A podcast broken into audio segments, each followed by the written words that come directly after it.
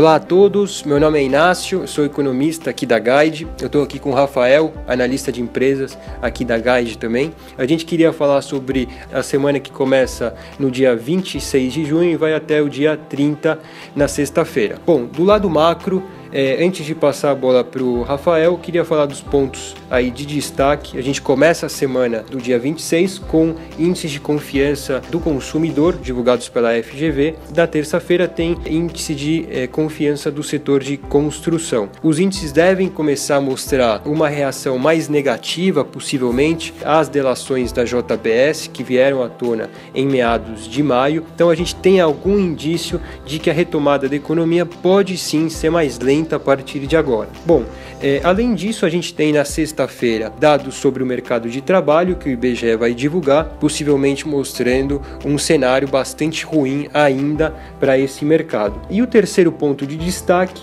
se dá na quinta-feira, dia 29, quando o Conselho Monetário Nacional se reúne para decidir a meta de inflação a partir de 2019 a gente acredita que a meta de inflação hoje em 4,5 vai passar para 4,25. É uma decisão importante que leva em conta o ganho de credibilidade que o Banco Central tem adquirido aí nos últimos meses e a inflação mais baixa que permite que a nossa meta de inflação fique mais em linha com a meta de inflação de outros países emergentes. Então é um passo importante que provavelmente vai ser tomado na semana que vem. Bom, do lado macro, esses são os principais pontos. É, quais são os pontos pegando o gancho aí do cenário macro que você acha importante destacar, Rafa, do, do cenário aí de empresas? Olha, Inácio, até pegando o que você falou do índice de confiança do consumidor, dado que o cenário deve vir aí um pouco mais negativo pós delações JBS, a gente acredita que alguns ativos do setor de varejo e de consumo também podem vir aí pressionados um pouco para baixo, tá? Porque aqui um destaque, né, ponto de atenção para a semana semana que a gente pode destacar setor de alimentos, tá? De sexta-feira, dia 23,